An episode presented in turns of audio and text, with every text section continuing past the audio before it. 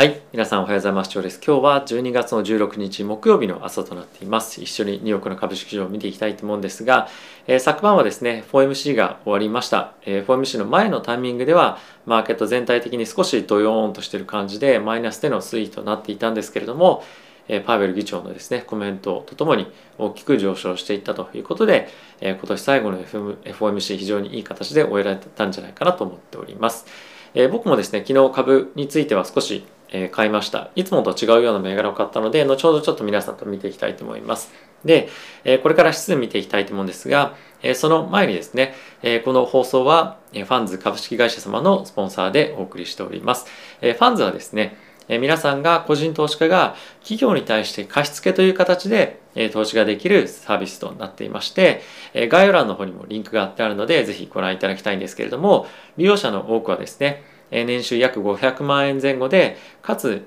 資産もですね1000万円前後あるという方たちで非常に金融リテラシーが高い方たちが使ってるんじゃないかなと思うのでぜひですね気になる方は見ていただきたいですしあとは以前に僕の前働いていた会社もですね使っていたということもあるのでそれも絡めてご紹介しているので動画の方も概要欄にあるのでチェックしてみてください。ということで、指数見ていきたいと思うんですが、まずはですね、はい、米国株ダウがプラスの1.08%、S&P がプラスの1.63%、ナスダックがプラスの2.15%、ラッセル2000がプラスの1.65%となっておりました。米国の10年債の金利ほとんど、まあ、前日比で動いていなくて1.45というところで引けていました。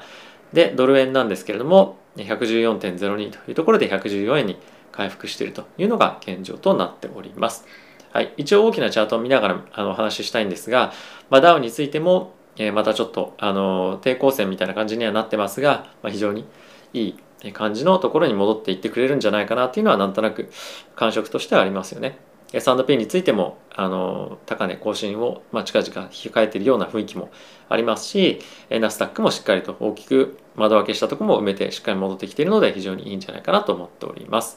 はい、あとはですね手前の金利2年の金利とかっていうところを見てみると1回バツンと上げたんですけれども、まあ、結果的にあの積極的な利上げに方向向かっていくみたいなその話っていうのはなかったので、一応ですね、まあ、の前日比ではほぼ変わらないような水準で引けていたというような形となっておりました。あとは結構ですね仮想通貨についてもあの大きくまたボーンというふうに戻っていて、え特にイーサーですねが非常に好調な形で、えしっかりと戻っているのでビットコインよりもイーサリアムのまあ、需要というのが非常に高いというところであのやっぱりですね今後はイーサリアムだとはまあ言わないまでも非常にあのイーサリアムが強い地合が続いているというような状況かと思っております。はい、で、まあ、今回の FOMC を受けて2022年に向けても株だけじゃなくて仮想通貨もしっかりと資金が入っていきやすいような流れになっていってると思うので本当ぜひですねまだあのいろんなニュースだったりとか追ってない方は僕の概要欄にもある仮想通貨チャンネルのを見ていただければと思います結構毎日ですね1日1本か2本動画毎日上げてますので、まあ、それだけ見れば仮想通貨の動きっていうのはある程度あの、まあ、マーケットっていう観点からは終えていくんじゃないかなと思うので、えー、ぜひ見ていただけると嬉しいです。はい、でここからですねニュース見ていきたいと思うんですが、えー、先ほど FOMC に話ありましたけれども、えー、今回ニュースとしてはえこちらを取り上げたいと思うんですけれども、一応2022年については、3回の利上げを織り込んで、かつテーパリングについても、11月に発表したペースよりも倍速で進めていきますと。なので、3月にテーパリングを終えて、え、近いうちにですね、まあ、利上げをするという形なんですが、え、その一方で、えー、今後の物価の上昇のペースなんですけれども、2022年については2.6%、2023年は2.3%というところで比較的非常に慎重な予想であったりとかまたその言葉尻についても積極的に利上げをしていくぞみたいなインフレと戦うみたいな感じよりも結構今後はしっかりとインフレが落ち着いてきたりとかまた今後の状況を見ながら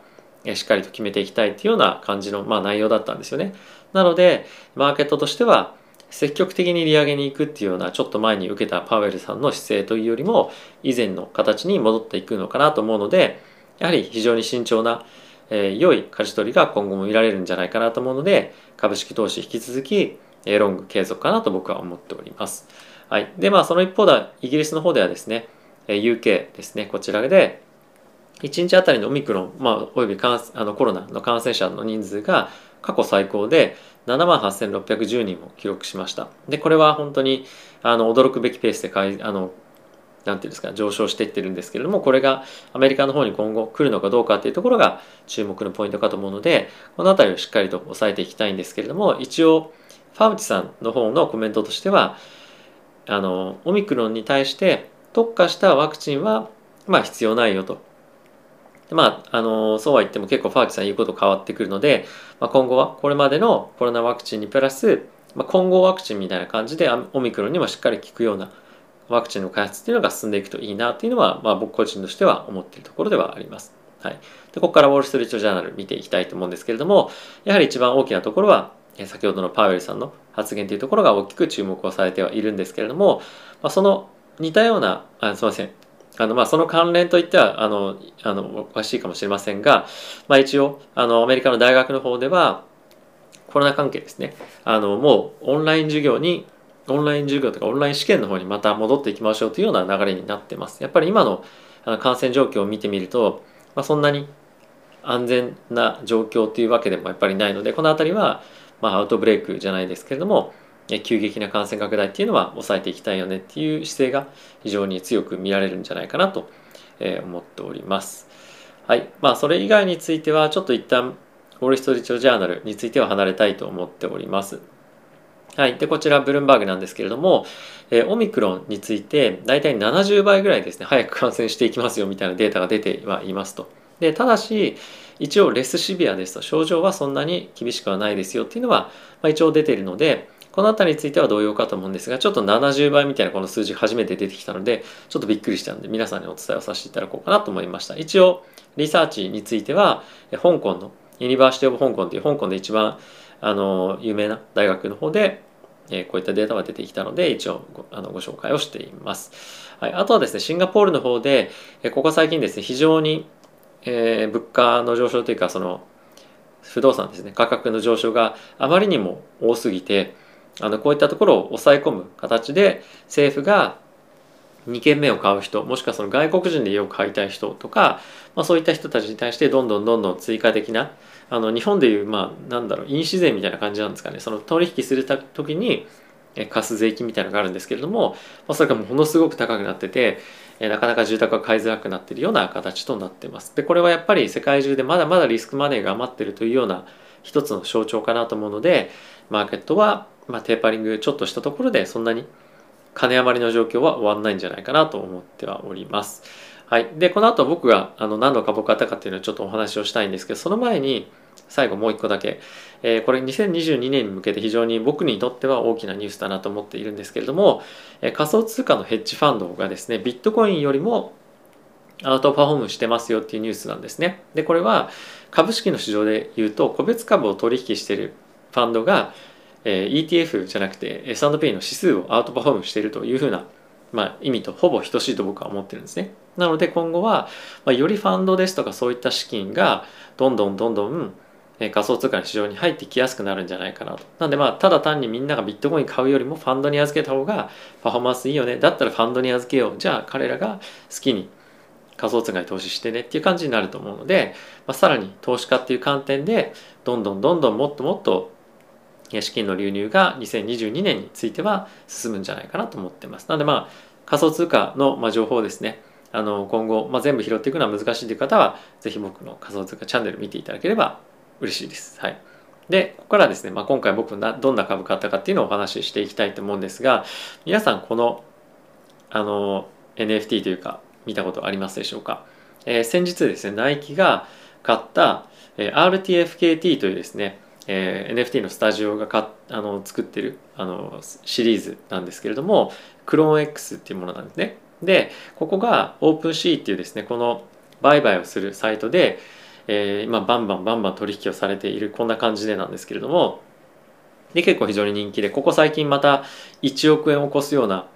取引っていうのもこれで行われましたと。でえそれナイキとどう関係あるの？っていうふうに思うかもしれませんがナイキがこのえー、RTFKT を買ったという意味はここでオープンシーでバンバンバンバン取引されることによってナイキに対してどんどんどんどん手数料が入っていくんですね。でナイキっていうのは先日 1, 1日だけでなんと9億円の手数料を何もせずにみんなが売買取引することで、えー、得られたと。でこれを例えばですけどもコンサバに見積もって1日あたり3億円の手数料と見た場合なんと年間で1億の売り上げが立つと。でこれっていうのはほぼ手数料じゃなくてなんてほぼコストがかからないんですよね。その他の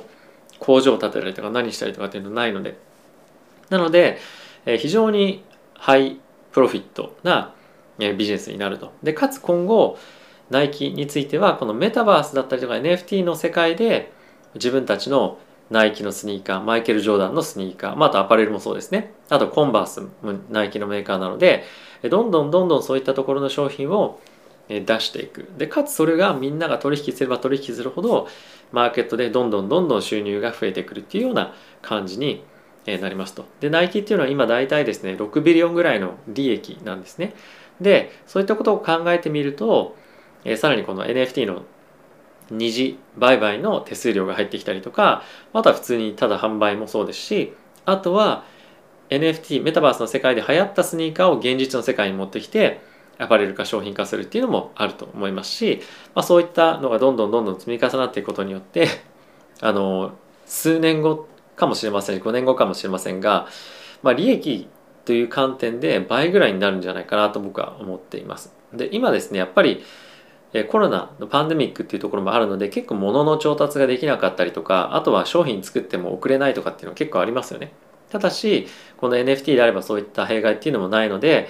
かなりこれはあの強い収益源だったりとかビジネスのツールをですねナイキはゲットしたと僕は思ってます。で昨日時点で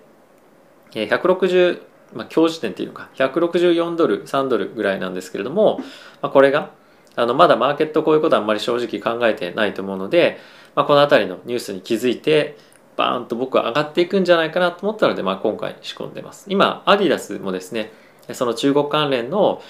サプライチェーンの問題とかっていうのは結構あったりとかして下がまあ、株価がちょっと下がってたりするんですよね。なのでまあその辺りもあるので今マーケットとしてはあのあまりそういったポジティブなものは織り込んでいないかつ、ちょっとサプライチェーンの懸念とかっていうのもあるので、え今マーケットでとしてはまあ買い時なんじゃないかなと僕は思いましたで20日だったかな決算があるんですけれどもそこでどういった発表があるとかっていうのも、え注目かなと思ってるので、まあ、もしかしたらもうちょっと積みますかもしれませんが、今後のメタバース企業という観点からメタでもなくまあ僕は NVIDIA も持ってるのでどこかっていうふうに考えた時に、まあ、今一番勢いがありそうなかつもう収益がある程度見えてるナイキっていうところがいいんじゃないかなと思ったので今回はナイキを買いました。はいまあ、あの皆さんに買ってくださいとかっていうわけじゃ全然ないので、まあ、一応僕はなぜ買ったかっていうところのロジックをですね皆さんにお伝えをしたというところであります。はい、今日ですね実は2回あの撮影をして1回目はですね画面の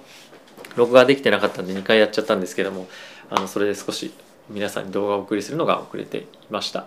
はい、まあ、こんな感じでですねあの引き続き皆さんにお伝えをしていきたいと思うんですけれども、まあ、久しぶりに新しく新しい銘柄をえー、組み入れたということで非常にワクワクしております。また、えポートフォリオアップデートっていうところも皆さんと一緒にやっていきたいと思いますので、え今後ともぜひチャンネル登録していただけると嬉しいです。よろしくお願いします。ではまた次回の動画でお会いしましょう。さよなら。